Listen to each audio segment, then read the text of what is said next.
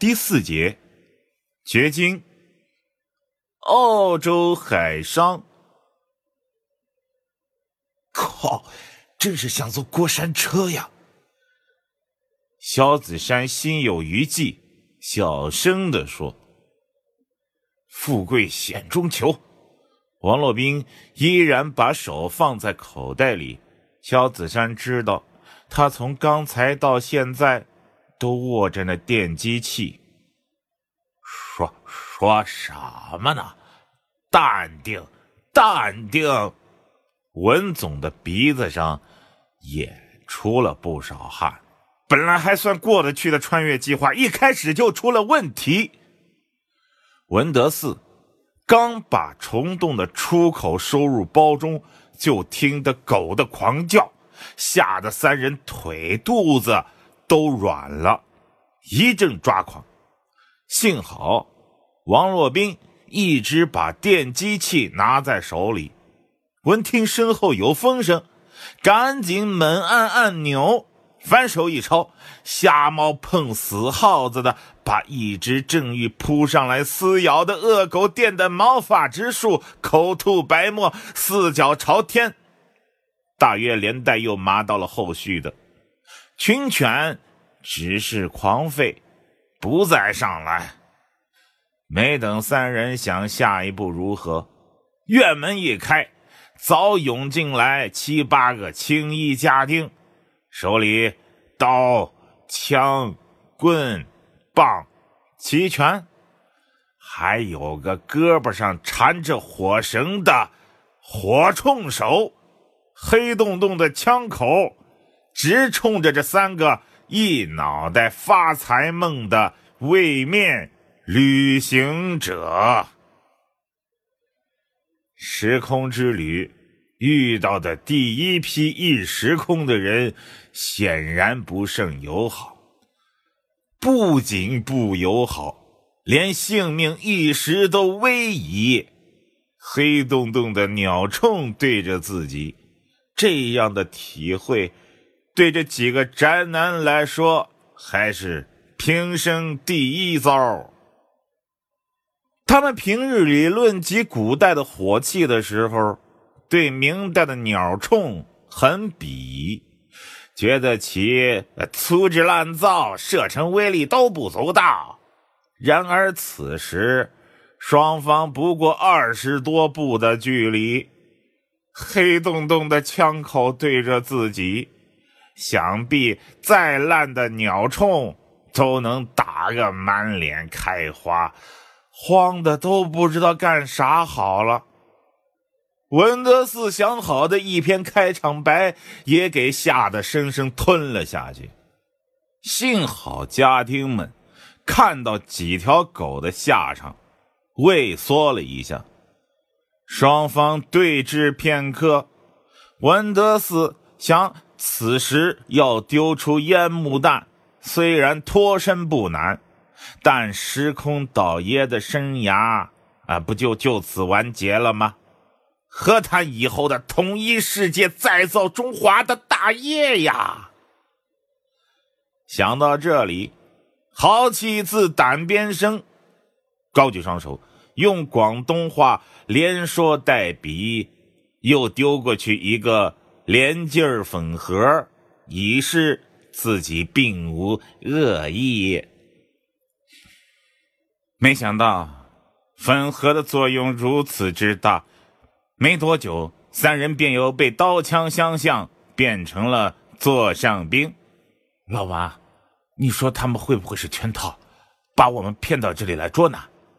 萧子山偷偷张望了下四周。这可是真正的明代建筑，他们屁股下面做的也是真正的明代家具，随便哪一件拿到本时空都能卖个好价钱。可是此刻，谁也没心思欣赏，也也要要要动手。后院他们也也也能动动手，大家小心就是啊。对了。不要喝茶。文德四小声说：“看这家的家丁，估计出人也是搞走私的。这种人多半心黑手狠，当心对方起了歹念。嗯，明白。子山，一会儿我要一丢烟幕弹，你就赶快帮我把虫豆拿出来，咱们立马撤户。明白。正小声商量着。见外面七八个家丁拥着一位中年华服男人进来，萧子山他们刚才忙乱了一阵，刚刚心平了些，此刻好奇心大涨。这可是真真正正的大明之人呐！直勾勾的三双眼睛望着这位保养的白白净净的中年男人，高老爷。适才打开盒子，便大吃一惊。他贩卖洋货二十多年，见多识广，且不说这粉盒非瓷非玉的，甚为难得。里面镶嵌的，便是一面价值连城的水晶镜子。这些年来，他也只见过几次而已。虽然尺寸都比这个大不少，但论晶莹光亮又不及它。他听的佛朗基海商说过，这水晶镜子太稀，只出在一城，作坊建在岛上，四周守卫森严，一向是属于秘制。便是佛朗基国内。也难得一见，更不用说在这广州城了。这三名倭人，好大的手面！高老爷心中揣度，莫非是日本国内哪位明主的使者？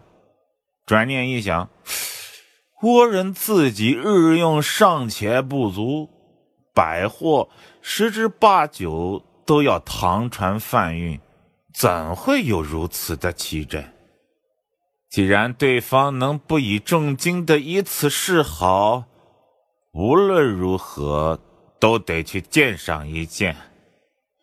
高老爷已经嗅到了银子的味道，慎重起见，他还是带了自己手下身手最好的护卫家丁同去。劈面一见，高老爷又怔住了。这伙人不是倭人。广州是五方杂处之地，倭人他见得多了。这三人虽不蓄发，却不是倭人常见的坤发。内中一个头发体极短，仿佛头陀一般；另两个稍长。衣服颇为古怪，堆进的扇瓜短不及膝。这身装扮，倭人没有，佛朗基也没有。而且这三人的身材高大，根本不是倭人那样的矮小，个个都在五尺五寸以上，内中一个竟然有六尺之躯。看其样貌。皮肤白净，手脚也不粗大，显然平时里都是养尊处优之人。观其神情，虽有惴惴，但绝无卑微低下之感。举手投足间个的，必有一番自信。高老爷在商界纵横多年。也算是眼光老辣之人，看着三人，却瞧不出什么路数。正疑惑着，见三人直勾勾的看着自己，眼神极度古怪，心里一阵发毛，不由倒退了一步，心想：这几个莫非有龙阳之好啊？怎么看他这样一个男人也如此瘆人啊？这边。萧子山他们看到那中年男人面色变幻不定，也有些疑虑。这人看起来有五十来岁，头戴四方平顶巾，身穿绸圆领儿，相貌周正，蓄着淡淡一缕胡须，白净的面孔微微发胖，和身边的那几个又黑又瘦小的家丁形成了鲜明的对比。高老爷冲着文德斯拱了拱手，问道：“不知好汉怎么称呼啊？”文德斯的冲锋衣因为下摆较长，质地看起来类似绸缎，与两个短衣帮的粗布衣差别明显，便被高老爷认作是为首的。这话一出，文德寺立刻听出来，这不是广州话，倒是有些现代南京话的口音。于是，操着普通话道：“我等自海外来，夜不便路，偶入贵宅，请问此地是什么？”地方啊，高老爷虽然听得不甚明白，不过凭直觉，这些人对自己没恶意。他毕竟走惯江湖的，慢慢问道：“几位好汉自哪里来啊？”既然言语上能够沟通，双方连说带写的互通了姓名。文德寺便将早已商量好的套路说了出来。我等先辈皆是中华人士，崖山之后，逃往海外，曾在伯尼创下一番家业。奈何奈国主见汉人势大，屡不容于我。只得再次出海向南，直到了万里海外的澳洲，如今也有二百余年啦。高老爷沉吟片刻，道：“这么讲，你们并非倭人喽？我等乃是华夏之民，我等乃是华夏之民，怎么会是倭人？”王洛宾不满意的插话道。高老爷抬了抬眼皮，这伙海外之人真是不懂规矩，一个下人也随便插话。我我等并非倭人，文德寺道。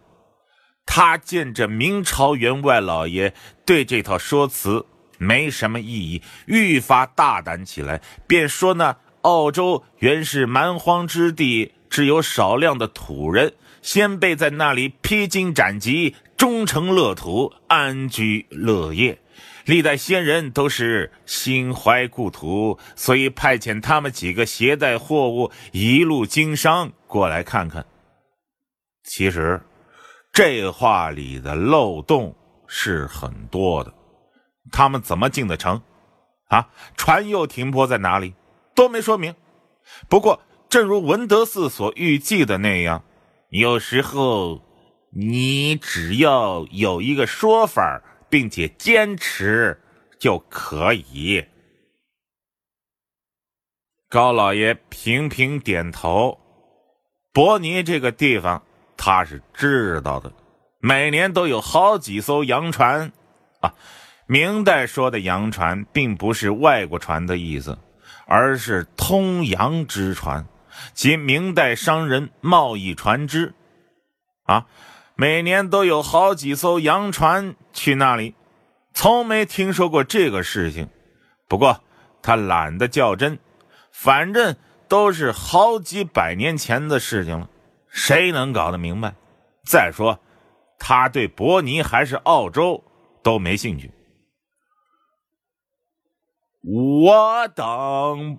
不明路途啊，误入贵宅，惊动宝方，恕罪，是恕罪。文德嗣说着，照猫画虎的行了个拱手之礼。我们自海海海外来，请问这里是什么地方啊？好说好说。高老爷道：“这几个人身怀重宝，又能深夜入城，岂不简单？这套说辞，孤望听之就是。